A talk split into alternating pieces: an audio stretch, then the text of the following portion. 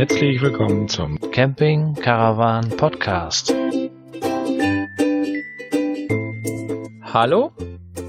Hallo, ist da jemand? Hä? Ich bin doch beim Camping Caravan Podcast. Marco? Sönke, seid ihr da?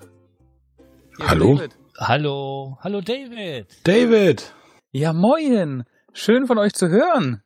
Wird dachte, das jetzt eine feindliche Übernahme? Nein, das nicht, aber ich dachte irgendwie, wir müssen unbedingt noch einen Podcast machen, weil lang ist nicht mehr. Wir geben jetzt erstmal unser Wohnwagenleben auf und wollen weiter nach Costa Rica ziehen, weil das Wetter ist hier echt äh, unschön. Sind die vier Wochen schon um? Äh, ja, schon seit knapp äh, sechs Monaten. Tut mir leid. Wir haben ein bisschen länger gemacht. Ich würde auch gern mal ein bisschen länger machen. Ich werde zu meinem Chef auch sagen, ich plane zwei Wochen Urlaub und komme nur nach einem halben Jahr wieder. Du hast das gut. Das ist eine Idee. Das machst du gleich morgen früh. Gehst du zu ihm und sagst, ich brauche zwei Wochen Urlaub. Wenn ich länger mache, ist es schlimm, oder? Das gibt Ärger. Und irgendwann wird die Zahlung eingestellt, schätze ich mal. Okay, dann hatte ich nur das Glück. Ja, dann erzähl doch mal. Wo waren wir das letzte Mal stehen geblieben? Das letzte Mal waren wir stehen geblieben, glaube ich, da, wo David gerade frisch in Spanien angekommen ist, meine ich. Stimmt, ich bin übrigens wieder in Spanien. Oder wir sind übrigens wieder in Spanien. Äh, seit zwei Wochen. Ja, seit zwei Wochen sind wir in Spanien. Äh, wir haben uns Portugal noch schön angeguckt und äh, ja, haben uns Zeit gelassen und Ruhe gehabt und natürlich eine Menge Pannen zwischendurch gehabt, äh, die uns äh, im Prinzip auch die Ruhe erzwungen haben. Äh, nach unserem letzten Podcast, äh, wo, wo wir gerade frisch in Spanien angekommen sind und ich dann meinte, ja, wir wollen dann weiter zu einem schönen See. Äh, auf dem Weg zum See ist äh, doch direkt der Kühler geplatzt. Äh, bei knapp 3000 Höhenmetern war unschön. Da haben wir 19 Tage Standzeit auf dem Campingplatz gehabt, äh, weil ich auf Ersatzteile warten musste. Aber äh, ich habe es dann wieder repariert und wir konnten weiterfahren. Ansonsten ja, haben wir eine schöne Zeit gehabt. Und äh, ach, ja, ich, ich habe so viel im Kopf. Entschuldige mich bitte, wenn ich gerade nicht weiß, wovon ich rede oder wo ich anfangen soll haben wir die Pannen jetzt erstmal. Äh, in Portugal haben wir auch noch eine Panne gehabt, direkt in Porto, einen Tag bevor meine Eltern gelandet sind, die uns besucht haben für eine Woche, äh, ist einfach das Auto ausgegangen und wir dachten erst Zylinderkopfdichtung kaputt und Ende Ärzte und wir müssen einen anderen Weg finden. Aber wir haben alles hinbekommen, war nicht die Zylinderkopfdichtung, äh, waren ein paar Filter und Zündkerzen und bis jetzt läuft der gute Hobel hier. Und wir sind kurz vor Madrid und äh, ich denke, er schafft es noch locker. Und du hast dir dann jedes Mal die Teile aus Deutschland kommen lassen und das alles selber repariert mit Bordmitteln? Ja, also wie gesagt, ich hätte gerne auch äh, natürlich in Spanien oder in Portugal die Teile bekommen. Gibt es leider für dieses Fahrzeug nicht, weil es ist ein V8 äh, Benziner und in Spanien und in Portugal sind V8 Fahrzeuge als Benziner im Prinzip sehr, sehr ungewöhnlich. Deshalb gibt es keine Teile äh, direkt auf Lager und die müssten es halt auch erst woanders aus Amerika oder so bestellen. Deshalb war der einzige Weg, äh, die Sachen aus Deutschland zu holen. Und zum Thema Reparatur, ich habe ja alles, äh, ich weiß nicht, wer Bilder von unserem von unserem Auto, also vom Jeep und vom Wohnwagen gesehen hat. Ich habe oben auf dem Dach äh, zwei Aluboxen und oder drei Aluboxen und da ist im Prinzip von Öl bis Bremsflüssigkeit, äh, allen Schmiermitteln, Werkzeugen, alles drin, so dass ich halt im Prinzip jedes kleinere Problem in Anführungszeichen äh, direkt lösen kann. Kleineres Problem, das ist für mich schon eine große Katastrophe. Ja, allerdings. geht. Ach, so ein Kühler ist schnell gewechselt. Äh, und äh, ich habe da eine gute Schule, ich sag da mal die YouTube-Schule. Äh, Gibt natürlich viele unschöne und nervige Sachen, aber halt auch viele Tutorials, wo man einfach mal gucken kann, wenn man nicht weiter weiß. Und so helfe ich mir mal weiter, wenn jetzt mal wirklich irgendwo ein Schlauch ist, wo ich nicht weiß, wo gehört er hin, gucke ich halt und dann zack, hat man irgendwie die Antwort und kann weiter probieren. YouTube-Tutorial, so wie mit meiner Nähmaschine, Senke, du erinnerst dich? Ganz grau, ganz grau. Die neue YouTube-Schule. Ja, das hört man immer häufiger. Alle Leute sagen, man muss mal bei YouTube gucken, muss man bei YouTube gucken. Ich gucke da fast gar nicht. Aber vielleicht sollte ich da mal mehr gucken, wenn ich Probleme habe. Also ich habe da auch schon mal unseren Wäschetrockner und so auch schon mal durch so ein YouTube-Video hingebekommen wieder. Ja, man muss halt ausfiltern, ne? weil manchmal gibt es natürlich nur welche, die halt irgendeinen Quatsch erzählen, um Klicks zu bekommen äh, und sich damit zu hypen. Und dann gibt es halt wirklich welche, die sich die Mühe machen und dann wirklich zeigen, wie es geht. Und da kann man wirklich gut von profitieren. Ja, dann erzähl doch mal, was hast du denn so, der Kühler? Lohnt sich das darüber zu sprechen? Du hast doch, habe ich das Bild noch richtig in Erinnerung? Du hast da vorne die ganze Schnauze abgehabt, ne? Die Stoßstange raus und alles, um da ranzukommen, oder wie war das? Ja, genau. Ich habe im Prinzip äh, den Jeep vorne Kern äh, zerlegt. Äh, Grund dafür war einfach nur, weil ich habe keinen 32er 36, kein 36er äh, Maulschlüssel gehabt lang, äh, um im Prinzip das Ventilatorrad abzunehmen. Deshalb habe ich einfach gesagt, okay, ich jetzt noch irgendwo hinkomme und diesen Schlüssel besorge, nehme ich einfach alles ab, weil ich habe 19 Tage Zeit, um äh, da alles zu zerlegen und habe dann halt alles zerlegt, um dann den Kühler von vorne reinzusetzen. Also es geht auch einfacher, aber im Prinzip das Werkzeug hatte ich nicht dabei und habe dann halt einen Umweg genommen. Aber so viel zum Thema kleine Reparaturen macht er selber. Er hat das Auto mal vorne Kern zerlegt. Ja, aber der Vorteil daran war einfach, oder habe ich halt auf der Tour gemerkt, da ich den Jeep ja im Prinzip komplett neu aufgebaut habe und den Wohnwagen, dass ich einfach schon alles kannte. Also es war jetzt nicht, ich habe einen Neuwagen dort zu stehen und gucke, wo was ist, sondern der Jeep war ja schon mal komplett zerlegt von mir und meinen Kollegen und wir haben alles wieder zusammengebaut und deshalb wusste ich halt, wo was ist. Ja, das ist natürlich der große Vorteil, ne? Richtig, und deshalb weiß ich halt auch, wenn irgendwelche Probleme sind oder ich dann halt irgendwo lese, das könnte das Problem sein, okay, dann kann ich da genau hingucken, weil ich schon mal die ganzen Sachen in der Hand hatte. Also würde ich, glaube ich, jedem fast bei der Natur empfehlen, lerne dein Fahrzeug und dein Mobil kennen, dann bist du auf jeden Fall flexibler. Das, das denke ich, das ist wohl so. Und äh, dein Toilettensystem, deine Gulaschkanone, da gibt's doch bestimmt auch hier interessante Neuigkeiten, oder? Die fandst du gut, die Gulaschkanone, ne? Wollte ich auch gerade sagen. Ich habe immer Bilder im Kopf. Ich, das werde ich nie vergessen. Ja, was heißt, da geht's gut? Die gibt's gar nicht mehr. Äh, oh. Nein, die ist explodiert. Richtig, sowas von gehört. Genau. Wir hatten ja den geplatzten Kühler, standen 19 Tage ja auf diesem Campingplatz und ich hatte dann alles ausgeleert und äh, die war im Prinzip komplett leer. Also der, der Tank, den du ja Gulaschkanone nennst, war komplett leer. Und wir hatten zu der Zeit knapp 40 bis 45 Grad Außenschattentemperatur. Und die Kids haben gerade Mittagsschlaf gemacht, gemacht. Ich saß auf der Couch, äh, wie wenn wir beim Neo am Stillen.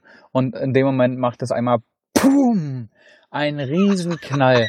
Ich guckte sie an und meinte, was war das? Ich bin rausgegangen und in dem Moment fiel mir ein, verdammt, natürlich Biogas, ausgedehnt durch die Wärme und guckte runter und war einfach nur froh, dass das Ding gerade frisch ausgeleert war. Der ganze, und es war so ein großes PVC-Rohr, ich glaube, das hat nicht 20 Zentimeter Durchmesser? 20 oder 15 Zentimeter Durchmesser, das Rohr, und dann hat man ja mal, glaube ich, drei oder vier Millimeter dicke Wände. Das ist komplett zerfleddert, also richtig, und ich dachte mir, oh, oh. ja, dann war natürlich die Überlegung, was machen wir jetzt? Hm.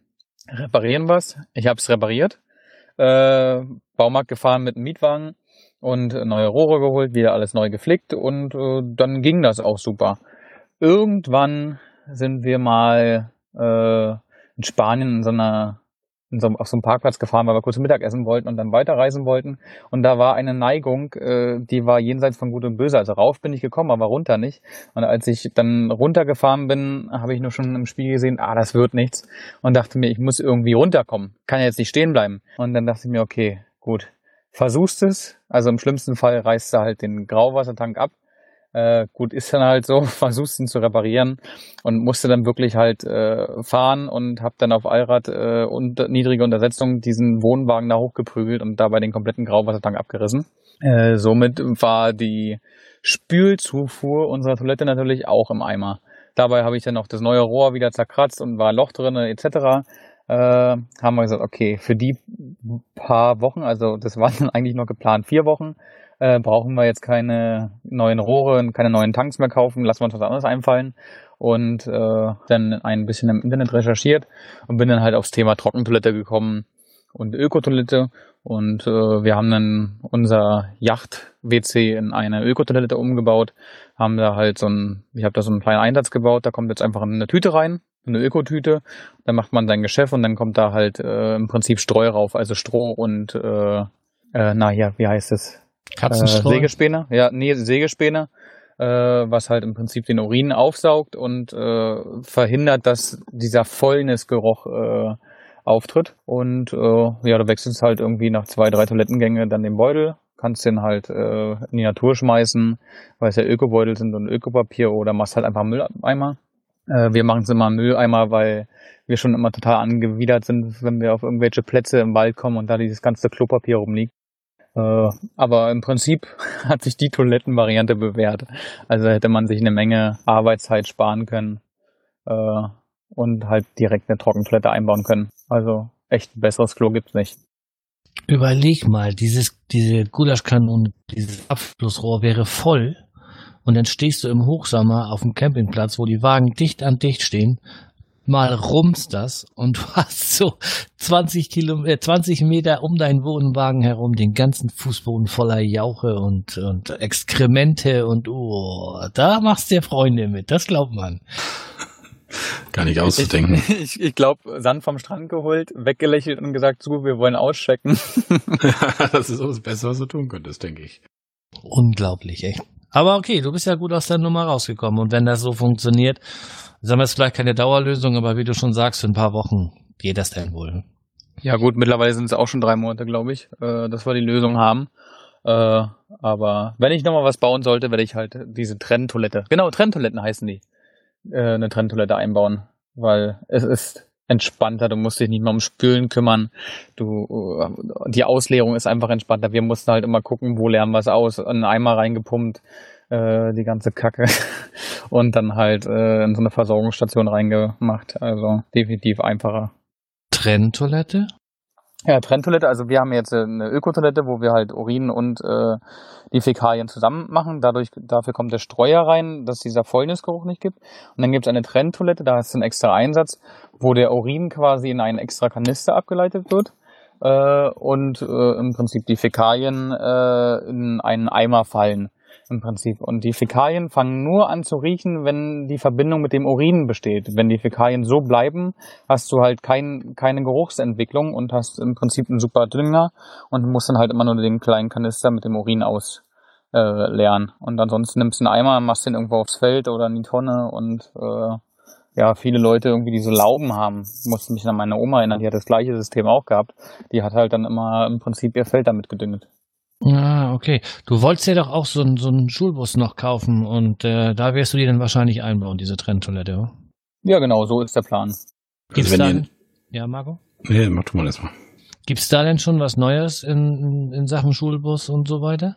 Äh, nee, man guckt halt äh, ab und zu mal so, was halt äh, auf Auktionen so für Angebote sind. Aber ich habe halt gesagt, okay, erstmal in Costa Rica ankommen und dann will ich erstmal Costa Rica abfahren und gucken, ob es nicht direkt einen in Costa Rica gibt. Weil dann spart man sich die Importkosten und kann halt direkt gucken und kauft nicht die Katze im Sack. Äh, aber erstmal ankommen. Die Kinder müssen erstmal ankommen und äh, dann werden wir weitersehen. Du willst aber definitiv der irgendwie das mobiles bauen, naja. Äh, also wir wollen uns was Mobiles bauen, ob wir dann halt äh, im Prinzip ohne feste Base bleiben, werden wir jetzt nach dieser Tour äh, nicht mehr machen, weil wir einfach gemerkt haben, dass so schön das Leben im Wohnwagen ist und, und so frei man sein kann. Äh, als Erwachsener ist es natürlich einfacher als, als oder wie als Kind. Wir haben halt gemerkt, dass gerade Cosi, der halt jetzt ist jetzt fünf, oft davon gesprochen hat, dass er halt wieder gerne zurück möchte und äh, warum wir das halt gemacht haben. Und er versteht es schon, aber er möchte halt wieder zurück. Und äh, da haben wir halt einfach gemerkt, dass ein Kind halt gerne reist, klar, aber er braucht halt eine feste Base, die er halt hat, wo er weiß, okay, da ist sein Zimmer, da sind seine Freunde und er kommt halt wieder zurück und nicht, äh, dass er halt weg ist von den Freunden für immer und die kommen ihn ab und zu besuchen, sondern er muss halt wissen, okay, er kann jederzeit zurück, wir können zurück und dort sind seine Freunde in der Nähe. Und deshalb haben wir halt gesagt, okay, wir werden uns in Costa Rica halt eine Base aufbauen und werden dann mit dem Wohnwagen halt dann halt mal ein oder zwei Monatstouren machen, äh, also mit dem Bus und werden dann halt zurückkommen bis dann die Kinder halt irgendwann das Alter vielleicht haben, dass sie sagen, okay, jetzt stört uns nicht, wir können reisen oder die Kinder halt wirklich dann aus dem Alter raus sind und wir alleine weiterreisen. Aber Kindeswohl geht halt in dem Prinzip vor. Und deshalb ist es immer so, wir werden darüber auch nochmal ein Video machen, wo wir darüber sprechen, weil wir natürlich in vielen Gruppen und auf vielen YouTube-Videos gibt es viele Leute, die halt mit ihren Kindern im Wohnwagen verreisen. Und äh, ja, wir haben so ein bisschen das Gefühl, entweder sind unsere Kinder anders, was wir uns nicht vorstellen können, weil Kinder grundauf gleich sind, aber es wird halt nie von den negativen Seiten gesprochen von so einer Tour. Also das heißt immer, ja, es ist so toll und wir sind so frei, aber ein Kind hat auch Gefühle und ein Kind spricht auch darüber und äh, wir denken halt, entweder sind die Kinder abgeschwächt oder es wird nicht gesagt, dass, dass die Kinder einfach Heimweh haben und dass die natürlich nicht das immer wollen. Oder sie werden nicht gefragt und deshalb haben wir halt gesagt, okay, wir müssen da zurückstecken. Ich würde gerne keine feste Base haben und immer umherreisen, wie wenn auch, aber wir haben halt gesagt, fürs Kind und sicherlich werden auch später irgendwann nochmal Kinder dazukommen, müssen wir einfach einen Weg finden, der für die Kinder gut ist und äh, nicht, dass wir unsere Träume verwirklichen, das können wir später noch machen. Und äh, ja, deshalb ist der Plan so, dass wir einen festen Standort haben und dann halt nur für einen bestimmten Zeitraum immer umherfahren werden. Ja, das ist auch Find okay.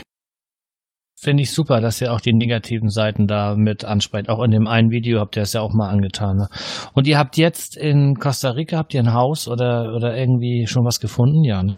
Ja, wir haben vor drei Wochen, ja, ich glaube vor drei Wochen haben wir ein Haus gefunden, äh, eine Stunde vom Flughafen entfernt. Das haben wir jetzt erstmal für zwei Monate gebucht, also gemietet im Prinzip, äh, mit Option auf Verlängerung. Und äh, wir wollen halt in der Zeit umherfahren und gucken, ist der Standort für uns super oder wollen wir doch woanders hin, weil wir waren ja noch nie in Costa Rica und äh, wir haben halt gesagt, okay, wenn wir jetzt für ein Jahr ein Haus mieten und der Standort ist einfach unschön, keine Kinder näher, nichts, dann nützt uns das nichts. Deshalb haben wir gesagt, okay, zwei Monate und dann sehen wir in diesen zwei Monaten weiter, wo bleiben wir oder wo mieten wir ein Haus für längere Zeit. Sowas ist in Costa Rica üblich, dass man da so für eine bestimmte Zeit Häuser mietet irgendwie. Weil ich sag, wenn du hier in Deutschland privat ein Haus mieten willst und du sagst so für zwei Monate, wird's schwer, denke ich. Ja, das ist da halt, du, es gibt so Cracks, Cracklist, Craigslist, Craigslist, glaube ich, heißt das. Äh, ist im Prinzip, da gibt's House-Sitting, dass du für andere Leute das aufs Haus aufpasst, währenddessen die irgendwie zwei, drei Monate im Ausland sind. Dann kannst du halt, wie bei Airbnb, kannst du ja auch fünf Monate äh, dein Haus mieten. Die sind da relativ entspannt. Das, was du machen musst, ist einen Monat Kautionen hinterlegen, eine Monatsmiete und dann äh, hast du im Prinzip das Haus. Das hört sich ja gut an. Und gut hört sich natürlich auch an, dass du weiterhin mobil irgendwie bleiben willst, weil dann hören wir immer weiter von dir über irgendwelche Umbaumaßnahmen, Ausbauten. Es gibt wahrscheinlich weiterhin YouTube-Videos von euch. Also ihr seid nicht aus der Welt. Costa Rica ist nicht aus der Welt. Ne? Nein, definitiv nicht. Und ich, auch wenn wir nur auf unserem Platz bleiben, ich werde diesen Schulbus äh, ausbauen, einfach weil ich natürlich viele Erfahrungen gesammelt habe jetzt äh, mit dem Wohnwagen, mit dem Umbau und äh, das will ich natürlich in umgewandelter Version dann auch auf den Schulbus umbauen. Und äh, ja, es macht halt einfach total viel Spaß, äh, auch zu sehen, wie andere Leute, die unsere Videos gucken, auch mit dem Wohnwagenumbau und so, was die halt für Fragen haben. Und wenn man dann sieht, okay, die, die kommen mit Fragen zu jemandem, der eigentlich sich nicht damit auskennt, aber er hat es halt einfach gemacht und die sehen, dass es cool geworden ist, äh, macht es halt total Spaß, auch darüber Videos zu machen und anderen Leuten zu zeigen, hey, einfach machen, nicht immer überlegen, das darf da nicht rein, das darf da nicht rein, sondern einfach probieren und ein tolles Ergebnis haben. Und ich habe jetzt auch, äh, weil einfach zu viele Anfragen kamen, was hast du gemacht, wie hast du das gemacht und wie hast du das gemacht, habe ich jetzt auch einen neuen Blog äh, gestartet, der heißt äh, wohnwagen-umbau.de, wo ich einfach so diese ganzen Fragen, die reinkommen, im Prinzip zu einem Blogartikel äh, ausarbeite, wo ich einfach die Antworten mache, weil ich manchmal gar nicht dazu gekommen bin, allen zu antworten. Den verlinken wir, den Blog. Ganz klare Sache. Willst du da ein Business draus machen? Nee, Umbaubusiness gar nicht, weil ich einfach jetzt auch durch diese Tour gemerkt habe, dass dieses Freisein und nicht einen, einen festen Job zu haben, echt ein sehr, sehr schöner Lebensstandard ist. Also halt das zu machen, wozu man Lust hat. Und deshalb wird es halt einfach dahin gehen, dass ich mich äh, jobtechnisch so entwickeln möchte, dass ich halt das mache, wozu ich gerade Lust habe und Spaß habe. Ob es jetzt halt Design im Internet ist oder ob es Fotografie ist, weiß, weiß ich, ob ich irgendwelche Produkte für irgendwelche Firmen fotografiere oder vielleicht mache ich auch irgendwann mal einen Umbau oder ich habe keine Ahnung. Aber ich wollte mich da nicht festlegen und sagen, okay, das ist jetzt äh, mein Business. Und Vivian, wie steht sie dazu? Was hat sie vor, wenn ihr da seid? Na gut, ja, du sagst, da kommen noch mehr Kinder, dann hat sie auch genug um die Ohren, ne? Genau, na, sie kann sich um die Kinder kümmern, ich kümmere mich um den Job. So haben wir es schon immer gemacht und äh, ja, weiß nicht, ob sie irgendwann mal, also sie würde gerne noch mal später wieder ins äh, Maskenbildner-Business einsteigen. Äh, schauen wir mal in 15 Jahren oder so, ob sie da noch reinkommt. Keine Ahnung. 15 Jahre. Na guck mal, wenn du jetzt überlegst, Neo ist jetzt äh, eins, er wird jetzt zwei, so, dann irgendwann, denke mal, in einem Jahr oder so, kommt das nächste Kind, dann vergehen wieder drei Jahre. ich möchte ja gerne vier oder fünf Kinder und äh, sie vielleicht auch. Vielleicht haben wir fünf Kinder, vielleicht haben wir drei Kinder, wenn du es hochrechnest. Da wir natürlich nicht unsere Kinder in die Schule schicken, ist ja immer jemand beim Kind. Also unsere Kinder sind ja nicht fremdbetreut, sondern werden ja durch uns betreut. Demzufolge ist ihr Job die Kinder, so wie es früher auch war. Ja, macht Sinn. Ja, was, was ich ja Wahnsinn finde bei David, dass du gar nicht weißt, wie es weitergeht. Also ich weiß nicht, ob das was für mich wäre. Das ist ein riesen Ding, was du da halt machst, Enke, und deine Frau natürlich auch mit und die Kinder auch. Dieses Leben ohne feste Ziele irgendwie so. Ihr wartet einfach ab, was kommt, ihr macht das, wo ihr Lust habt und so weiter. Das finde ich schon sehr beeindruckend. Also, ich weiß, weißt du, wie ich meine? So dieses, also ich weiß, dass ich in zwei Jahren wahrscheinlich immer noch in derselben Firma bin. Ich immer noch dasselbe Gehalt kriege, plus die Tariferhöhung. Ich weiß, dass ich mein Weihnachtsgeld bekomme und so weiter. Ich bin in so einer gesicherten Position irgendwie so, so halbwegs. Und du, euch steht alles offen, es steht alles in den Sternen. Aber es klingt unheimlich interessant und ja, ist halt was ganz anderes, als man so in Deutschland das Leben kennt. In Deutschland ist man normalerweise lange in einer und derselben Firma. Und ja, bei dir ist das halt alles anders und das beeindruckt mich so ein bisschen. Das sogenannte Lodderleben, wie es meine Mutter gerne sagt. Äh, ja, also ich finde es sehr, sehr entspannt, äh, aber zugleich halt aufregend, weil man natürlich äh, zu der Entspannung, da ich ja natürlich der derjenige bin, der dann irgendwann äh, wieder Geld verdienen muss und äh, halt an Geld kommen muss, äh, mir kommen halt viele äh, kreative Ideen, was kann ich machen und deshalb finde ich die Form gerade so cool, weil gerade in den Momenten, wenn ich dann mal drüber nachdenke, ha, so lange reicht halt dein Erspartes noch und so, dann muss was einfallen und dann kommen mir irgendwie durch Umwege neue coole Ideen, um ein neues Business zu starten oder irgendwie eine neue Firma zu gründen. Und deshalb finde ich gerade die Art und Weise zu leben einfach total spannend. Und äh, ja, nicht zu wissen, was man macht oder sagen wir mal, ich war noch nie oder wir waren generell noch nie jemand, der sich so richtig an Termine gehalten hat und Zeiten gehalten hat, sondern wir haben es eher immer stressig empfunden, wenn es hieß, um 18 Uhr musst du da sein. Wir waren immer grundsätzlich eine Stunde zu spät. Äh, und äh, deshalb ist Costa Rica natürlich für uns super, weil da gibt so die Regel, wenn man sich um 18 Uhr verabredet, darf man nicht vor 18.30 Uhr kommen, sonst ist man unhöflich.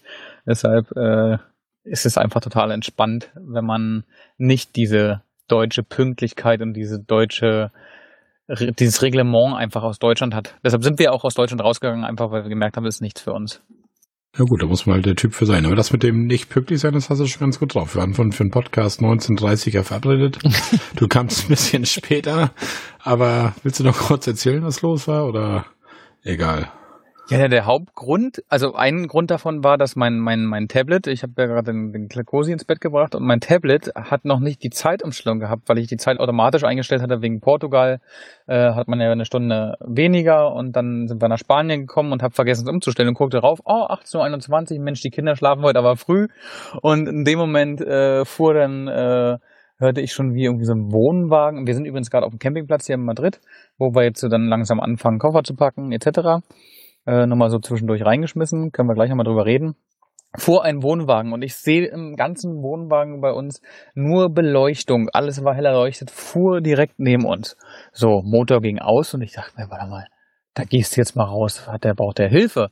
So, und dann sehe ich, wie er schon da seine Stützen rausholt und so und äh, die Hunde völlig verrückt geworden, weil im Dunkeln wollen natürlich beschützen, wenn so jemand so nah dran ist und bin schon fast gar nicht rausgekommen äh, und guckte mich nur um und sah einfach, dass auf dem Gelände sehr, sehr viel Platz ist, weil wir haben ja gerade eine verringerte Saison, hier ist nichts los und äh, guckte aufs Kennzeichen, okay, Spanier, hab dann äh, ein bisschen Spanisch haben wir schon gelernt, äh, ihm gesagt, ob er sich nicht bitte woanders hinstellen könnte, weil ich habe zwei Hunde und Kinder und wir wollen Platz und hier ist ja nun mehr als genug Platz. Und er tat dann so, als ob er mich nicht verstanden hätte. Äh, hab's dann noch mit Englisch, Französisch probiert und er hat immer noch so getan, als ob er mich nicht versteht. Äh, jedenfalls, lange Rede, kurzer Sinn. Äh, ich habe es dann geschafft, dass er sich einfach mal ein bisschen weiter wegstellt äh, und guckte dann auf mein Telefon und sah schon eine Nachricht von euch, hey, der hat uns doch bestimmt vergessen und guckte auf meine Handyuhr und sehe, es ist 19.45 Uhr. Ich dachte mir, Mist, Tablet zeitlich umgestellt. Naja, und äh, das war nur 15 Minuten gekommen. War nicht schlimm, oder? Alles gut, alles gut. Ja, das können wir gut, das können wir gut verknusen, kein Problem. Ich habe da noch eine Frage. Du warst ja in Portugal, wart ihr auf irgendeiner Eco-Farm oder irgendwie sowas. Und da wart ihr ja auch lange, ne? Länger als geplant, denke ich, weil euch das ja so toll gefallen hat. Machst du kurz erzählen, was da los war? Ja, Herr Dade, Herr, Re, Herr Dade De Hera, so hieß die Ökofarm. Äh, wir waren davor auf einem wunderschönen Platz irgendwie, wo niemand war, weit und breit. Es waren 150 Hektar Areal mit einem See drinne und Wasserreserven waren dann auch verbraucht und äh, Strom war, weil wir viel Schatten haben vom Solar, auch ein bisschen aufgeschöpft. Wir müssten Wäsche waschen, haben wir gesagt, okay, machen wir jetzt mal einen Campingplatz. Aber Campingplatz hatten wir keine Lust, weil gerade kurz vor Ende der Saison und mh, mm, und dann habe ich über äh, die App, die wir immer nutzen, hier Park for Night, äh, einen Bauernhof gefunden. Äh, eine Stunde entfernt von uns und ich meine zu ihm, komm, da fahren wir doch einfach mal hin, machen wir da zwei Tage Wäsche waschen, Wasser auffüllen etc. Und wir sind da aufs Gelände raufgefahren, dann kam gleich so ein junger Mann an, äh, der war, ich glaube, 24, 25, äh, mit Redlocks total entspannt und hat uns begrüßt. Und ich meinte dann zu ihm, ja, so, wir wollen so zwei, drei Nächte bleiben und äh, fahren dann halt weiter. Und äh, ja, aus diesen zwei, drei Nächten sind dann mittlerweile 19 Tage geworden. Äh, und es war einfach eine richtig coole Atmosphäre, weil es war halt wirklich nicht Campingplatz, sondern es war Bauernhof äh, von Tieren im Prinzip, die sie bekommen haben. Also sie haben keinen Nutzen gehabt, sondern die haben die Tiere im Prinzip gepflegt. Also wenn dann jemand sein Pferd loswerden wollte, haben dieses Pferd aufgenommen.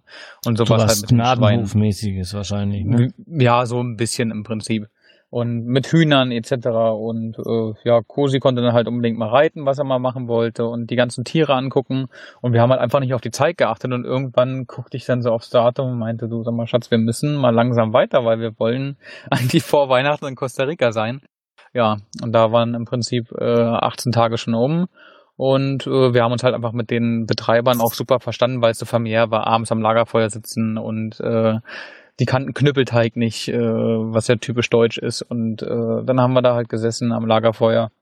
Also es ist schon, man hat so schon eine kleine Freundschaft gebildet, als wir dann meinten so, ja, wir müssen weiterreisen, weil wir wollen in Costa Rica ankommen, waren sie schon sehr traurig und wir halt auch. Äh, aber man kann diese Farm echt nur empfehlen ist total toll mit Kindern, einfach weil die so haben selber ein Kind und zeigen den Kindern halt auch alles, was sie sehen wollen. Und es ist nicht so Abfertigung, sondern es ist halt wirklich Zeit nehmen für die Kinder. Und wenn die Kinder malen wollen, dann können sie malen. Also ich habe ja auch äh, mit Spraydosen ein Bild gemalt und so.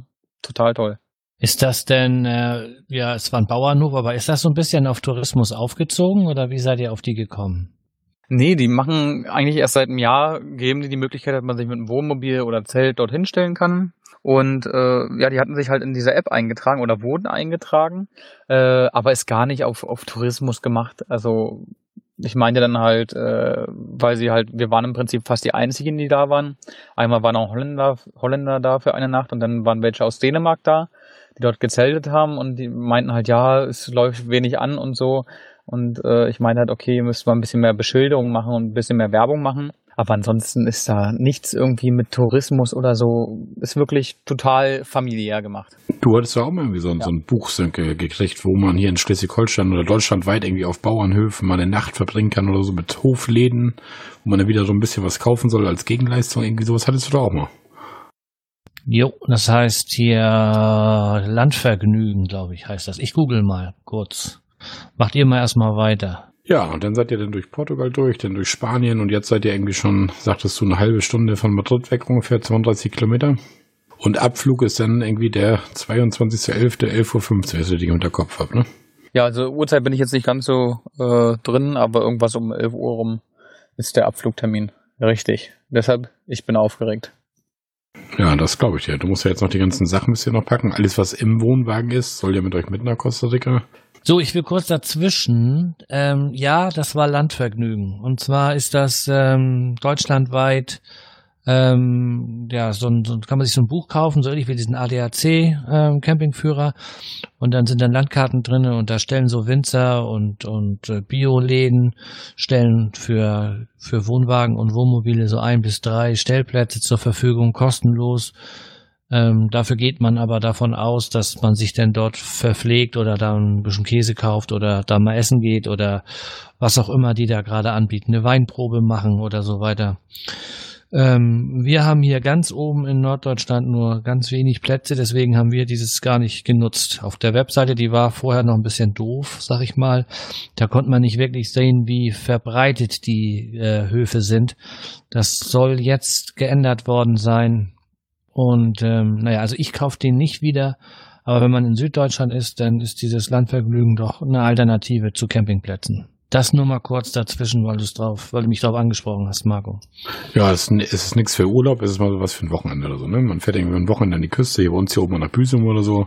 Und statt mich auf den Campingplatz zu stellen, fahre ich dann halt zu den Bauern und gehe dann, kaufe dann bei ihm ein bisschen, was weiß ich, ja, Honig, Milch, keine Ahnung. Und dann ist das wieder okay, das Ganze. So, so verstehe ich das, oder? Genau, so ist das gedacht. Ja, aber jetzt zurück zu David und seiner Ausreise. Wie willst du das denn machen mit, mit Koffern und so weiter? Du sagst, du hast so viel dabei oder du musst jetzt noch Koffer packen. Ähm, so ganz viel kann das doch eigentlich gar nicht sein, was du dabei hast, oder? Schön wäre es, wenn es nicht so viel wäre. Also das Koffer zum Flughafen bringen und zum Check-in und dann aus, von Costa Rica vom Flughafen äh, ins Auto zu bekommen, das ist im Prinzip unser größter Gräuel, weil äh, ich habe immer so eine Liste gemacht und einfach mal so grob überschlagen, was wir für Koffer haben werden und dann kam halt zusammen, okay, eine Technikkiste von mir, also im Prinzip so ein Alu-Case von mir, dann noch ein Alu-Case äh, mit Fotoapparat etc., dann noch ein Backpack-Rucksack mit meinen Klamotten, dann noch mal Koffer mit Vivians Klamotten, dann kommen die Kinder ran, die haben natürlich die meisten Sachen, Spielzeuge etc., äh, die natürlich wieder mitgenommen werden und äh, wir denken, dass wir zwischen neun und elf Koffern haben werden äh, reine Koffer, dann nochmal irgendwie drei Handgepäckstücke und halt diese zwei Hundeboxen. Und wir haben noch keinen Plan, wie wir das alles transportiert kriegen. Aber wir schaffen es irgendwie. Ja, das ist eine ganze Menge. Na gut, du kannst das jetzt im Wohnwagen, dann hast du es auf den Dächern vom Auto, im Auto. Da ist natürlich auch nachher relativ viel Platz, wo du das jetzt alles lässt. Man denkt immer ja, oder wir denken, wenn wir mit dem Wohnwagen los sind, die paar Staufächer, da kriegst du ja keine neuen Koffer. Aber allein schon die Hundeboxen und auf dem Dach hast du da deine zwei, drei großen Alukisten. Äh, da kommt natürlich was zusammen, ja. Ja, richtig. Und natürlich, ja, der Wohnwagen wurde halt so ausgebaut, dass wir viel mehr Staufläche haben. Guck mal, wir haben unterm Bett ja schon äh, ein Meter mal einen Meter äh, Ausschub, wo halt alle Sachen drin sind. Oben die Regale und äh, in den Koffer noch unter der Sitzbank. Also es ist schon eine Menge. Ja, da kommt was zusammen. Da besser auch nicht Aufpreis zahlen. Mhm. Aber das ist nun mal so. Einmal, dann ist das Zeug drüben und dann musst du dir überlegen, wie du von dort denn zu deinem Haus kommst. Da musst du dann auch schon so einen Sprinter haben. ja, Autosuche bin ich auch gerade. Also so ein Mitsubishi L300, also ganz alte Karre. Im Prinzip in Deutschland wäre es der MB100, wer ihn noch kennt. So ja, haben. Den kenne ich noch. Den habe ich im Zivildienst gefahren. Da habe ich so eine, mit so einer Karte da die Kinder von A nach B gefahren. Und ich habe einen hab, damals in meiner Ausschuldigung, dass ich unterbrochen habe. Willst du zuerst? Wie du willst. Ich habe einen MB100 als Tischler gefahren damals und privat habe ich den Mitsubishi L300 gefahren. Du sitzt auf dem Motor, eine chaotische Karre mit zwei Schiebetüren. Wir waren froh, als wir den nach Polen weiterverkaufen konnten. Ich liebe den MB100. Ich habe mich damals so geehrt. Ich habe nach meiner Ausbildung habe ich für ein Euro, äh, wir hatten damals einen alten MB100 und ich sollte den verschrotten. Und ich wollte nicht verschrotten und dann meinte meine Chefin nur, ja, dann nimm ihn halt. Aber einen Euro brauchen wir, das müssen wir für die Buchhaltung machen. Ich habe den für einen Euro abgekauft, bin dann noch ein halbes Jahr mitgefahren. Äh, irgendwann waren halt die Kosten für die Reparatur, Bremsen etc. so hoch, äh, was ich mir nicht leisten konnte damals als Azubi, äh, dass ich ihn dann für 300 Euro weiterverkauft habe und habe mich irgendwann geärgert und dachte mir, warum hast du dieses schöne Auto verkauft? Hättest du es nicht einfach stehen lassen können und dann mal später reparieren können? Also, ich finde das ein cooles Auto. Ja, geht schon Richtung Kult, ne? Ja. Aber wie, wie gesagt, das ist ja der Mercedes. Der Mitsubishi L300, das geht gar nicht. Der sagt mir momentan jetzt gar nichts, aber. Äh, ein Sprinter gegen die Wand gefahren, dann ist nochmal oben irgendwas raufgeknallt und dann hast du einen L300. Ja, ist eine Katastrophe, das Auto. Aber was soll's. Vielleicht gibt's den ja auch in einer neueren Fassung. Also den, den wir damals hatten, das war, und wir sind damals vom 190er Mercedes auf diesen L300 umgestiegen. So, wenn du das Fenster runtergekurbelt hast und du hast so von oben über die Tür gegriffen, dann konntest du als Mann so gerade eben drüber greifen bei der Mercedes. So dick war die Tür. Und bei dem L300, das war, die, das ganze Türgedöns war fünf Zentimeter oder so. Das war, boah, und dann so flatterig und so laut, weil du auf dem Sitz, auf dem Motor gesessen hast. Das war nicht ordentlich gedämmt und Mann, war das ein Auto. Oh, oh, oh, ich habe gerade so ein Bild vor mir von dem Ding. Ich habe mal kurz das Internet angeschmissen. Aber schön eckig ist die Karte. Das ist ja echt fast wie so ein MB100 von Mitsubishi, oder? Ja, und für Costa Rica ist es top, um die Sachen zu transportieren. Irgendwann werde ich mir natürlich auch wieder ein Ami holen. irgendeinen schönen Pickup oder so, aber für den Anfang soll es der sein. Den bekommt man jetzt in Costa Rica aktuell so eine Karte. Ich meine, die gibt es auch nicht mehr so wirklich, ne? Oder? Na, als Mietwagen kriegst du den noch. 99er Baujahr. ist top. Okay. Mietwagen 99er Baujahr. Gibt es in Deutschland nicht, oder? Nee, aber da ticken die Uhren ja ein bisschen anders. Ja, das ist wohl so. Also ich war ja damals mal im Urlaub in der Dominikanischen Republik und da fuhren auch so einen ähnlichen Wagen und du glaubst gar nicht, wie viele Leute und wie viele Hühner an so ein Auto passen. Ich hab's Bild gerade vor mir. Und wenn ihr jetzt in Costa Rica ankommt, dann wollt ihr erstmal ähm, ja, vier, vier Wochen oder acht Wochen rumfahren und äh, ja, gucken, wo ihr letztendlich bleibt. Genau. Also weit fahren wir natürlich nicht, aber wir wollen halt uns in, äh, wir wollen uns halt im Umkreis bewegen, wo unser Haus ist und halt gucken, okay, wo sind viele Kinder, wo sind eventuell Bekannte und äh, die man schon so übers Internet kennengelernt hat und dann halt weiter gucken, wo ist dann unsere feste Base. Vielleicht ist aber auch das Haus so toll und die Umgebung so toll, dass wir sagen, okay, da hier bleiben wir jetzt erstmal locker ein, zwei Jahre. Müssen wir sehen. Das könnte ich auch schon wieder nicht. So da ankommen und kein Auto und ja gut, ein Mietvertrag für ein Haus unterschrieben, aber irgendwann ist die Kohle ja auch mal alle. Man muss ja auch mal sehen, wo, wo die Reise dann hingeht. Ne? Und jetzt so ähm, hoch motiviert zu sein und zu sagen, hey, gerade dann, wenn das, wenn da was passieren muss, dann habe ich die besten Ideen. Aber die sollen dann ja auch noch funktionieren, die Ideen. Ich habe ja auch immer mal eine Idee, aber ich bin ja nicht mutig genug, die umzusetzen. Und wenn die dann nicht funktioniert, ja, dann hast du investiert und getan und gemacht und für nix und musst wieder von vorne anfangen. Und da bin ich nicht mutig genug, muss ich echt zugeben. Das ist ja das, was ich von meinte, was ich an David und seiner Frau so bewundere. Dieses Leben, die Zukunft, ohne zu wissen, was kommt auf mich zu. Also da, ich, ich sehe mich immer gerne so ein bisschen in Sicherheit und ich muss wissen, was passiert irgendwie. Wie du gestern schon zu mir sagtest, du machst dir jetzt schon Gedanken über deinen Sommerurlaub. Ja, ich mache mir jetzt schon Gedanken über meinen Sommerurlaub 2017. Da denkt David dann eine Woche bevor das losgeht. Äh, ja, genau. Äh, nee, was, warte mal, was wollte ich sagen? Jetzt habe ich es gerade auf der Zunge, jetzt hast du mich im Sommerurlaub aus der Fassung gebracht. Lass mich kurz überlegen. Mhm, Kohle alle, bla bla. Äh, ach so, jetzt habe ich wieder. Äh, ja, ich bin da ein bisschen schmerzfrei, weil ich halt denke, Geld verdienen kann man immer. So, weißt du, zur Not gehe ich halt irgendwie im Restaurant kellnern oder was weiß ich, putze im Einkaufszentrum die Toiletten. Die Möglichkeit, Geld zu verdienen, ist im Prinzip immer da. Dann ist halt die Frage, wie viel Geld braucht man, äh, um über die Runden zu kommen. Aber selbst da kann man sich halt für einen gewissen Zeitraum etc. runterschrauben. Und das haben wir halt im Wohnwagen auch gemerkt. Wo gibt man das Geld aus? Wo braucht man das Geld etc. Und äh, letztendlich war unsere größte Ausgabe äh, waren die Benzinkosten. Ich habe letztens zusammengerechnet, weil ich äh, gerade für unseren neuen Blogartikel äh, mal zusammenfassen wollte, was wir für Ausgaben hatten. Und wir haben in den sieben Monaten 6.350 Euro nur an Benzinkosten ausgegeben. Und da ist halt die Sache, okay, das ging, weil ich natürlich die Ersparnisse von meiner Firma, vom Verkauf und so hatte. Aber in der Theorie kann man das auch machen, ohne die Ausgaben von so viel Benzin zu haben, indem man einfach ein anderes Auto nimmt. Und deshalb äh, bin ich da halt so relativ entspannt, was das Geldverdienen angeht, weil irgendwo findet man immer eine Möglichkeit. Wie ist das denn im Verhältnis, wenn du jetzt äh, da so ein, so ein Haus mietest? Ist das in etwa so teuer wie hier. Es wird ja wahrscheinlich deutlich günstiger sein, aber die Löhne sind dann ja auch dementsprechend günstiger. Und das ist ja immerhin äh, so ein Vier-Personen-Haushalt plus zwei Hunde. Da, da kommt schon was zusammen, was du da, da ist mit ein bisschen Toiletten putzen, wird das schon schwierig, glaube ich. Ja, natürlich sind die Löhne nicht so wie in Deutschland. Also normaler Tico äh, hat im Prinzip 400 Dollar zur Verfügung im Monat. Äh, und ein Europäer, wenn er halt einen europäischen Job im Prinzip hat, hat so 1200 Dollar zur Verfügung. So ist halt im Prinzip der Durchschnitt. Äh, Hausmieten nach oben hin sind keine Grenzen gesetzt. Es gibt äh, Tico-Häuser, es gibt europäische Häuser äh, oder amerikanische Häuser. Und äh, als wir wussten, wir wandern nach Costa Rica aus, haben wir halt nach Häusern gesucht und waren im Prinzip bei 900 bis 1000 äh, Dollar Miete im Monat äh, und haben einfach auch durch diese Tour so viel Erfahrung äh, mitgenommen, dass wir halt wissen, was für uns wichtig ist und was wirklich wichtig ist. Und das ist im Prinzip ein Klo, eine Dusche mit warmem Wasser und äh, eine funktionierende Küche und halt einen Schlafplatz. So. Und nach den Kriterien haben wir jetzt unser neues Haus gesucht und wir haben jetzt eine Miete von 450 Dollar im Warm.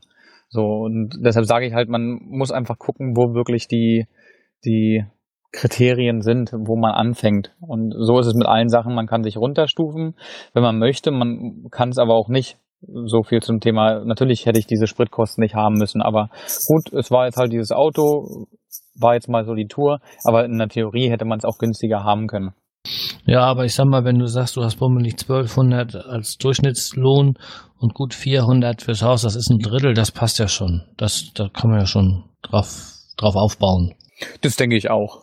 Also möglich ist es auf jeden Fall und äh, angestellt denke ich sehe mich nicht als Angestellter, was du auch gar nicht darfst. Also darfst als äh, im Prinzip Migrant in Costa Rica nicht als Angestellter arbeiten, äh, weil du den Ticos dort vor Ort nicht die Arbeitsplätze wegnehmen sollst, sondern du bist eh verpflichtet, im Prinzip eine Firma zu gründen. Und äh, natürlich hast du als Chef eh ein höheres Einkommen im Prinzip, wenn deine Firma läuft, weil du ja, äh, ja anders wirtschaftest als ein Angestellter und weniger Abgaben hast im Prinzip und so. Wann bist du denn da kein Migrierter mehr? Wann musst du da eine gewisse Zeit da sein, um dann da eine Staatsbürgerschaft anzunehmen oder wie auch immer? Oder habt ihr das überhaupt vor oder wie soll das weitergehen? Ja, also du kriegst im Prinzip eine Aufenthaltsgenehmigung, wenn du Glück hast. Das wissen wir noch nicht. Das werden wir halt vor Ort dann alles äh, auf der Migrationsbehörde erfahren. Aber du musst halt im Prinzip nachweisen, dass du für zwei Jahre erstmal deine Familie verpflegen kannst von deinem Ersparten, weil es sowas wie Sozialhilfe dort nicht gibt. Und nach diesen zwei Jahren musst du halt schon was aufbauen. Im Prinzip eine Firma gründen oder irgendwie ein anderes Business, um halt monatlich dein Einkommen zu bekommen. Und dann kannst du für weitere drei Jahre wiederum die Aufenthaltsgenehmigung beantragen. Und äh, in diesen drei Jahren musst du dich halt richtig integriert haben und dann kriegst du eine unbeschränkte Aufenthaltsgenehmigung im Prinzip. So ist der Werdegang und äh, den werden wir sicherlich durchmachen müssen. Ja, aber das ist ja auch in Ordnung. Wenn du dann erstmal zwei Jahre deine Ruhe hast, sag ich mal, dann kannst du in den zwei Jahren ja schon mal was anfangen und in den nächsten drei Jahren verfestigst du das und dann sitzt da fünf Jahren, sollte man auch fest im Sattel sitzen. Ne? Genau, denke ich auch. Und deshalb meine ich halt, gerade wenn es knapp wird, kriege ich gute Ideen. Deshalb denke ich auch, dass ich in Costa Rica wieder irgendeine schöne Idee habe, äh, um im Prinzip meine Selbstständigkeit zu starten und äh, bin da entspannt. Was mich interessiert, ist ja mit euren Kindern. Also ihr seid ja sogenannte Freilerner, glaube ich, heißen die. Weil eure Kinder gehen ja nicht zur Schule. Das ist ja auch, warum ihr aus Deutschland auch euch verabschiedet habt, weil einfach hier eine Schulpflicht in Deutschland besteht. Und das war ja einer mit der Gründe, warum ihr auch nach Costa Rica geht. So, nun, nun lernen die Kinder ja durch ihr Tun. Sie machen so ein, so ein Learning by Doing oder sowas. Oder wie kann ich mir das vorstellen? Oder macht deine Frau Vivian auch irgendwie so eine, so eine Art Unterricht mit denen oder so? Wie, wie kann ich mir das vorstellen? Oder lernen, leben die Kinder einfach in den Tag und lernen einfach durch das tägliche Machen irgendwie so? Das ist nochmal so ein bisschen, ist wahrscheinlich ein Riesenthema, was ich jetzt anreiß, aber vielleicht kannst du das so ganz kurz mal so verständlich zusammenfassen. Ihr habt noch drei Stunden Sendezeit für mich? Okay, ich fange mal an. Äh, ja, Freilernen kann man es nennen. Ich mag mittlerweile diese, diese Begriffe gar nicht mehr äh, etwas zu benennen im Prinzip. Äh, aber äh, wir nennen es jetzt mal Freilernen. ja, im Prinzip äh, ist es halt so, dass unsere Kinder äh, das machen, wonach sie Spaß haben. Also es gibt natürlich bestimmte Regeln, die die Gefährdung der Kinder äh, eingrenzen. Also beispielsweise, die können machen, was sie wollen, aber wenn sie jetzt auf dem Dach irgendwo sind und da äh, kurz vorm Runterfallen sind, dann heißt es, du bitte runterkommen, gefährlich und so.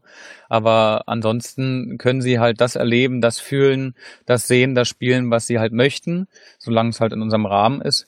Und es gibt, äh, André Stern ist im Prinzip äh, ein sehr, sehr sympathischer Mensch. Äh, der ist, glaube ich, in der dritten Generation der Freilerner. Also er war nicht in der Schule, sein Vater auch nicht und sein Sohn jetzt auch nicht. Und er hat mal einen Satz gemacht, oder hat mal eine Frage gestellt, was machen Kinder, wenn sie nicht lernen müssen und wenn sie Zeit für sich haben, sie spielen?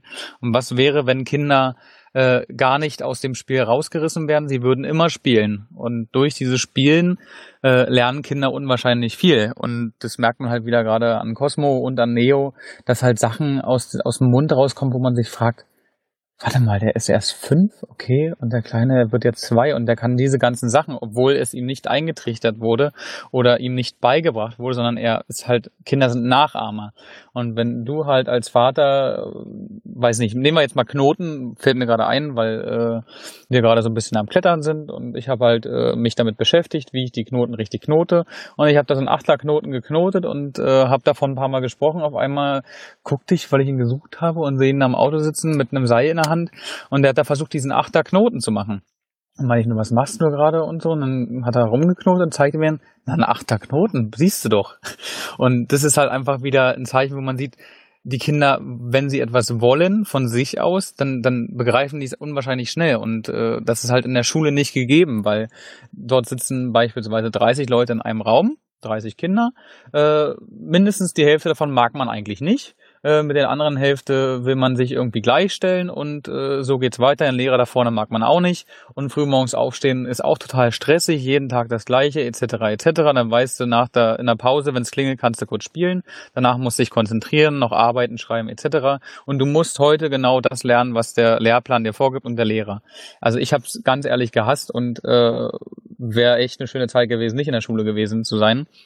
Und manchmal denke ich mir auch so, okay, wenn die Sachen und die Faktoren nicht gewesen wären, beispielsweise Sprachenlernen, äh, ich war Französisch, musste ich halt nehmen, um damals äh, die Option zu haben, Abitur zu machen. Und ich war in Französisch unwahrscheinlich schlecht. Jetzt war ich irgendwie fast äh, sechs Wochen, sieben Wochen in Frankreich und ich habe gesagt, diese Sprache ist einfach so eine tolle Sprache. Äh, ich möchte lernen und habe mein Französisch im Prinzip äh, fast äh, super gelernt, ohne dass mich jemand dazu gezwungen hat, sondern weil ich wollte es, weil es mir Spaß gemacht hat. Und so muss man sich mit einem Kind vorstellen. Äh, wenn es es selbst möchte und kann, dann lernt es viel schneller und aus eigenen Stücken und nicht, weil irgendein Druck dahinter ist oder irgendjemand das Kind dazu zwingt. Ob es Lesen ist, ob es Schreiben ist, ob es Rechnen ist. Beispielsweise kommt oft die Frage, ja, ja, irgendwie muss er rechnen lernen. Lernt ihr mit ihm rechnen? Nein, nicht, sondern wenn er es wissen möchte, kommt er zu uns und äh, fragt, wie es funktioniert. Und dann geben wir ihm Hilfe, Rechnen zu lernen. Fall X, er möchte äh, äh, etwas bauen. So, hat ein Stück Holz dort zu liegen und möchte daraus ein Viereck bauen. Dann kommt die Frage, Papa, äh, wie mache ich das? Und dann sage ich nur, du musst jetzt äh, im Prinzip vier gleiche Seiten machen. Mhm. Überlegung, vier gleiche Seiten. Vielleicht nochmal die Frage, okay, wie meinst du das? Und dann zeige ich ihm kurz, guck mal, das baust du jetzt viermal in der gleichen Länge. So, und dann kommt von ihm schon, weil er es gesehen hat, bei mir, aha, wenn Papa was äh, macht, dann misst er immer mit einem Zollstock. Papa, ich brauche deinen Zollstock. So, dann kommt die nächste Frage. Ich möchte jetzt die Länge haben. Dann sage ich auf 14 Zentimeter und dann sagt er, ja, 14 Zentimeter, das ist eine 14. Ja, das ist eine 14. So, und dann sitzt er da und dann malt er 14 Zentimeter, wieder Zollstock rangehalten an die 14, 14 Zentimeter. Und im Prinzip so baut sich das Zahlenverständnis und das Rechnen von ganz von alleine auf. Dann nächstes Thema im Prinzip, wir lesen abends im Bettchen ein Buch vor und irgendwann, das war vor zwei Jahren, kam dann schon mal die Frage, Papa, ich möchte das, was du mir vorliest, auch lesen können. Bring mir Lesen bei. So, und dann sage ich, ich kann dir gerne dabei helfen, aber beibringen, das machst du selber. Und dann geht man halt so Buchstaben durch und äh, dann kam ich mal vor einem Jahr, äh, hatte ich mich gerade fertig gemacht, er lag schon im Bett und er hat dann halt auf dem Buch so A, O versucht. Und äh, dann ist mal wieder kurz eine Phase, wo er keine Lust hat und macht es halt immer selber. Und wir denken halt, dass es einfach fürs Kind die bessere Entwicklung ist und äh, das Lernen einfach viel entspannter und viel schöner ist, weil es gibt keine Zensuren, es gibt keinen Druck. Und äh, jetzt wird sicherlich gleich die Frage von einem von euch kommen, wie ist es denn später mit dem Abschluss und mit dem Beruf? Äh, da kann ich euch beruhigen, man kann, egal wo man ist, ohne dass man je eine Schule besucht hat, einen Abschluss jeder jeglicher Form selbst machen. Man kann sich selbst zur Prüfung anmelden, ob es in Deutschland ist oder in einem anderen Land und kann seinen Hauptschulabschluss machen, sein Abitur machen, kann sogar studieren, ohne dass man je eine Schule besucht hat. Also äh, und es gibt etliche etliche Menschen, die nicht in der Schule waren und die sind mittlerweile Professoren etc., weil sie einfach äh, ihren Abschluss selbst gemacht haben, meistens mit eins bis zwei abgeschlossen, weil sie lernen halt dann, sie holen sich die Prüfungsunterlagen, was in den Prüfungen vorkommt, lernen im Prinzip das auswendig, was das, was äh, in der Prüfung vorkommt und machen ihre Prüfung. Und so funktioniert die Schule. Du musst ja nur auswendig lernen, aber die wichtigen Dinge, die für dich wichtig sein könnten, die werden halt nicht gelehrt, wie beispielsweise alle Pflanzen, die man so sieht in verschiedenen Ländern oder wie, äh, was weiß ich, Wasserfilterung geht oder Seile binden oder wie man Feuer macht ohne Feuerzeug und diese ganzen Sachen, die lernt man man halt nicht. Und wir finden halt, das ist gerade wichtig fürs Leben. Das sind ja sicherlich Sachen oder die, ein Großteil der Sachen, die deine Kinder lernen werden oder wie auch immer, die könnt ihr denen ja beibringen. Aber wenn ihr jetzt als Familienverband immer alleine unterwegs seid, dann denke ich mal, wird das schwierig, ähm, den Kindern alles beizubringen. Deswegen denke ich, seid ihr auf dem richtigen Weg, wenn ihr guckt in Costa Rica, wo auch andere Kinder sind und so, dass man ein großes, äh, großen Kreis aufbaut, bei dem die Kinder lernen können. Ob sie nur bewusst lernen oder nur abgucken oder wie auch immer, wenn mit anderen spielen und so weiter. Weil ich glaube nicht, dass ihr denen alles vermitteln könnt, was wichtig ist. Weißt du, wie ich meine? Äh, ich weiß ganz, ganz genau, was du meinst und das wollen wir auch gar nicht. Also wir sind ja nicht äh, Mr. Allwissend und das geben wir unseren Kindern natürlich auch äh, irgendwie das Gefühl, dass Mama und Papa nicht alles wissen, was wir auch denken, was sehr wichtig ist, weil oftmals äh, viele Kinder immer das Denken haben, Mama und Papa wissen ja alles, die wissen alles äh, und somit natürlich auch einen, Selbstwerteinbruch einfach bekommen, weil wenn sie Sachen nicht wissen, denken sie, Mama und Papa wissen alles, aber ich weiß es nicht. Äh. Und deshalb sagen wir auch ganz oft, du, das wissen wir nicht, aber das können wir gerne zusammen nachforschen, wie das funktioniert. Und entweder macht man die Variante oder natürlich man hat halt ältere Kinder äh, oder andere Erwachsene, wo die Kinder sich jetzt abgucken können oder wir sagen dann halt, wenn wir jemanden treffen und der hat halt eine Frage zu einer Baustelle und wir sind an der Baustelle und der fragt fragt, was ist das? Na, dann gehen wir zu dem Bauarbeiter hin und fragen, was das ist. Und dann erklärt der Bauarbeiter im Prinzip, was ist das? Und so läuft bei uns das Lernen im Prinzip ab. Hattet ihr unterwegs auch so Sachen wie mit eurem Wasserfilter und so, wo die Kinder auch gelernt haben, wie man Wasser filtert, wo du so eine PET-Flasche aufgeschnitten hattest und verschiedene Filterschichten eingebaut hast und so. Und sowas, da lernt man natürlich auch eine Menge durch, ne? Klar, und halt einfach durchs Angucken, durchs Sehen und äh, ich weiß nicht, ihr kennt sicherlich auch selber, wenn euch was interessiert, dann könnt ihr stundenlang davor sitzen und ihr macht es so lange, bis ihr es könnt, bis, bis ihr es einfach perfekt könnt. Und wenn ihr aber was machen müsst und ihr gar keinen Bock drauf habt, dann könnt ihr nicht mal zehn Minuten dran sitzen und ihr habt die Nase voll. Und was habt ihr daraus gewonnen? Im Prinzip auch keine Perfektion, weil ihr habt keine Lust, es perfekt zu können, weil es euch nicht interessiert. Das war doch damals in der Schule bei uns doch das Gleiche die Fächer, wo ich Lust hatte, Mathe, Physik, was weiß ich was, da war ich gut. Und in anderen Fächern, wo ich halt keine Interesse hatte, hat man ja auch keine Lust zu lernen oder sich irgendwas anzueignen. Da sitzt man dann einfach so eine Zeit ab, schreibt irgendwie auf Krampf seine Arbeiten, versucht dann eine möglichst gute Zensur hinzubekommen. Und das ist einfach Krampf. Und die anderen Fächer, wo man Spaß dran hat, ja, wie du schon sagst, dann nimmt man sich auch selber mal ein Buch und guckt mal rein und sagt, Mensch, pass auf, so und so läuft das und so. Und das ist halt so. Wo man Lust hat, das, ja, ist halt so Hobby fast so ein bisschen, ne?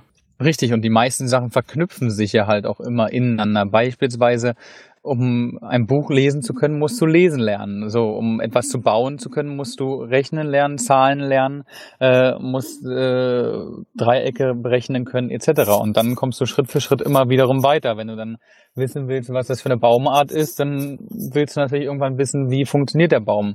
Dann kommst du irgendwann in die Chemie rein, weil du vielleicht wissen willst, wie das Spülmittel aufgebaut ist. Und so im Prinzip ist gar nicht die Gefahr gegeben, dass das Kind nicht genug lernt, weil wir haben nun mal in unserer Welt so viele Einflüsse und jedes Mal, wenn es das wissen möchte, wird sich damit beschäftigen. Und so wird es halt einfach sein Profi werden, worauf er sich spezialisiert. Und das ist halt das, was wir auch am Schulsystem halt äh, echt schade finden, dass äh, ich mache das immer gerne oder kennzeichne das immer gerne so, wenn die Kinder, du hast so deine 30 Kinder, alle haben verschiedene Sachen auf dem Kopf, Dreiecke, Kreise, äh, eine Kugel und und und. Und nachdem sie aus der Schule raus sind, haben alle nur noch Vierecke auf dem Kopf, weil alle das Gleiche gelernt haben. Und äh, da habe ich mal einen super Film gesehen. Äh, man sieht so die Einstellung, geben es halt auch um schulfrei, glaube ich, hieß dieser Film. Und dann war so eine Einstellung, da ist so ein, in so einem riesen Frankfurter Bürokomplex, irgendwie siehst du Skyline im Hintergrund, dreht sich so ein Mann um im Sessel und richtet so seine Krawatte und das erste, was du denkst, ist, oh, was ist denn das für ein Typ? Und dann wird unten eingeblendet äh, Konzernchef Deutsche Telekom AG. Und du denkst, hm, okay, habe ich recht gehabt. Und plötzlich fing er an zu reden und du denkst, okay, ich nehme alles zurück, was ich als Vorurteil hatte. Und er sagte, ich finde es total schade. Ich kriege immer Bewerbungen und alle können das Gleiche. Kann man nicht mal irgendwie Bewerbungen bekommen von Menschen, die anders sind und die sich Sachen angeeignet haben, weil sie Spaß dran hatten und nicht, weil es den Menschen eingetrichtert wurde. Ich würde mir wünschen, dass sich mal irgendjemand, der nicht in der Schule war, bei uns bewirbt. Er hat im Prinzip recht. Weil es gibt ja nur noch diese Nischen, du bist entweder der oder du bist der, du hast dein Abitur, du hast deine mittlere Reife etc. Und wenn man sich mal überlegt, dass in der Schulzeit als Kind, als, als Kind, du bist sechs Jahre, du bist sieben Jahre alt, im Prinzip dein Leben gelebt wird. Du, weil du schlecht in der Schule warst, hast du meistens keine Möglichkeit mal irgendwas zu werden oder dich zu entwickeln, weil du abgestempelt wirst als Idiot im Prinzip, weil du schlecht in der Schule warst. Obwohl dieserjenige, der ist vielleicht ein super Musiker oder der ist ein super Ingenieur. Nur war er einfach in der Schule nicht gut, weil er ganz andere Sachen im Kopf hatte. Und das müsste man halt mal überdenken, dass wie vielen Leuten diese Schule oder die Schule, wie vielen Leuten die Schule schon das Leben zur Hölle gemacht hat. Einfach aus diesem Grund, weil man nach Noten berechnet wird oder etc. Da bin ich 100% bei dir, da hast du vollkommen recht. Das ist ja wirklich so, weil die Schule ist, ja, dein, deine Kindheit ist eigentlich die Schule. Das ist wirklich von, von sechs Jahren bis Abitur 18, 19. Da weiß man noch nicht, um was sich das im Leben eigentlich so wirklich. Und das ist auch das, was man den Kindern immer weitergibt. Ich habe ja nun auch zwei Kinder hier. Und du gibst ja auch immer dieses weiter, dass du sagst, du Mensch, du musst in der Schule, du musst gut sein, du musst da aufpassen und dies und jenes. So weißt du, dieses, ja, es geht halt von Generation zu Generation halt immer weiter, dieser, dieser ganze Wahnsinn. Ne? Aber einfach aus dem System aussteigen ist ja auch nicht so ganz einfach. Für mich wiederum. Für euch scheinbar ja. Ja, im Prinzip natürlich als Hürden äh, auszusteigen, das merkt man immer wieder, aber äh, wenn man es dann gemacht hat, gibt's nichts Schöneres. Und äh, ich rede oft mit Vivian drüber, einfach weil wir viel lesen und halt überlegen, was machen wir für neue Themen etc., worüber schreiben wir. Und wir kommen oft zu dem Entschluss, dass einfach nicht die Menschen schuld sind, wie es ist, sondern im Prinzip das, was den Menschen weitergegeben wurde. Weil wenn du überlegst, du bist im Prinzip, du wirst geboren, ne? Also du, die Frau ist schwanger. Und als allererstes heißt es, oh mein Gott, du musst zum Frauenarzt der muss erstmal gucken, wie die Schwangerschaft läuft, ob alles gut ist. So, wenn das weiter ist, wir müssen ein Krankenhaus suchen, wo du das Kind gebärst. Dann ist das Kind geboren. In der Schwangerschaftszeit hört man meistens schon, ja, ihr habt ihr schon Kindergartenplatz? Weil ihr müsst ja danach wieder arbeiten gehen. So, dann macht man sich Gedanken, Kindergartenplatz. Okay, man gibt das Kind wieder weg. So, dann ist das Kind weg. Nach, der Kinder, nach dem Kindergarten kommt in die Schule. Nach der Schule wird eventuell noch Abitur gemacht. Nach dem Abitur kommt die Ausbildung. So, in der ganzen Zeit, und das muss man sich mal überlegen, gibt man immer die Verantwortung ab man, man versucht halt die, die Verantwortung oder uns wurde beigebracht, die Verantwortung abzugeben, obwohl es im Prinzip ganz simpel ist. Warum muss eine Frau, die schwanger ist, zum Frauenarzt gehen, um zu kontrollieren, ob alles in Ordnung ist? Wenn man mal wirklich zurück überlegt, ja, wenn, wenn das nicht funktionieren würde, dass eine Frau ihr Kind gebären könnte ohne, ohne jegliche Hilfe, dann wären wir doch gar nicht da, wo wir wären, dann wären wir schon längst ausgestorben. Sondern eine Frau kann ihr Kind gebären, wenn alles super läuft, ohne Probleme. Wir haben Neo auch äh, ohne Frauenarzt und alles zu Hause alleine geboren. Äh, der war noch nie beim Arzt nichts äh, quietsch wie der Junge. Unsere Kinder waren nicht in der Kita. Warum wollen wir die Verantwortung abgeben? Das sind doch unsere Kinder. Und ich glaube, der Punkt ist einfach, man muss zu dem Entschluss kommen, Selbstverantwortung zu nehmen. Und das ist halt wirklich einfach schwer, da über Jahrzehnte diese Verantwortung selbst zu nehmen uns halt abtrainiert wurde. Und ich habe auch mit meinen Eltern drüber gesprochen. Und natürlich hat man oftmals Differenzen, einfach weil wir ein anderes Leben leben, als sie es damals hatten. Und von mir auch natürlich manchmal als Sprüche kommen, oh, ich wäre auch gerne zu Hause gewesen, nicht in der Kita gewesen. Natürlich hat meine Mutter auch gesagt, du, wir konnten es nicht anders. Wir waren froh, dass wir das so machen konnten und wir haben es nicht anders gewusst und für uns war es das Beste und wir wollten das Beste für dich. Und äh, ich denke einfach, die Menschen, wenn sie es schaffen, Selbstverantwortung nehmen zu wollen, dann, dann schaffen sie es. Aber im Prinzip hast du vollkommen recht. Die Angst ist immer da und die wird uns immer gegeben. Es heißt ständig, ihr müsst Angst haben vor Terroranschläge, ihr müsst Angst haben um euer Geld, weil die Spareinlagen nur noch bis so und so viel Prozent gesichert sind auf der Bank. Du musst dich krankenversichern gegen deine Krankheit. Allein wenn man das im Prinzip mal ausklamüsert, du versicherst dich gegen eine Krankheit. Das hatten wir auch mal in einem Video gemacht. Äh, und das ist halt im Prinzip das Thema, diese Selbstverantwortung zu übernehmen. Ich weiß nicht, ob ich jetzt gerade vom Thema abgeschwenkt bin, aber ich glaube, ihr kommt mit, oder? Wir kommen mit, ja. Also ist jetzt natürlich sehr weit weg vom Camping und so weiter. Was sind also die Hintergründe, warum ihr auswandert? Das ist eigentlich auch mal ganz interessant zu hören. Ja, ja, der, die Folge von dem Ausbrechen aus dem System ist die Auswanderung, um das Schulsystem zu umgehen. Ja, natürlich, auswandern, aber wir sind ja nicht nur wegen dem Schulsystem im Prinzip ausgewandert, da sind noch viele andere Faktoren, aber du hast natürlich recht. Wir haben aber auch die Stunde schon wieder voll. Wir sollten langsam zum Ende kommen, auch wenn es schwer fällt. Wir müssen mal sehen, wann wir das nächste Mal mit David irgendeine Folge aufnehmen können. Das wird ja sicherlich erstmal etwas dauern. Aber jetzt seid ihr erstmal wieder alle auf dem aktuellen Stand. Wir wissen, wie es um David geht. Es geht ihm gut, es geht seiner Familie gut. Jetzt geht's erstmal auf den neuen Kontinent. Richtig, jetzt ist Kofferpacken angesagt. Ich habe euch genug äh, mit meinen ganzen Theorien äh, und meinen Ansichten im Prinzip voll gesprochen und habe den Podcast ja so, wie ich ihn alleine schon begonnen habe, im Prinzip fast alleine geführt.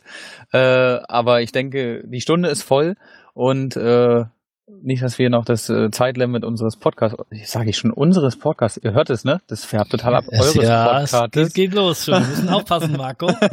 Sonst kommt die Übernahme. Äh, wir sollten Schluss machen.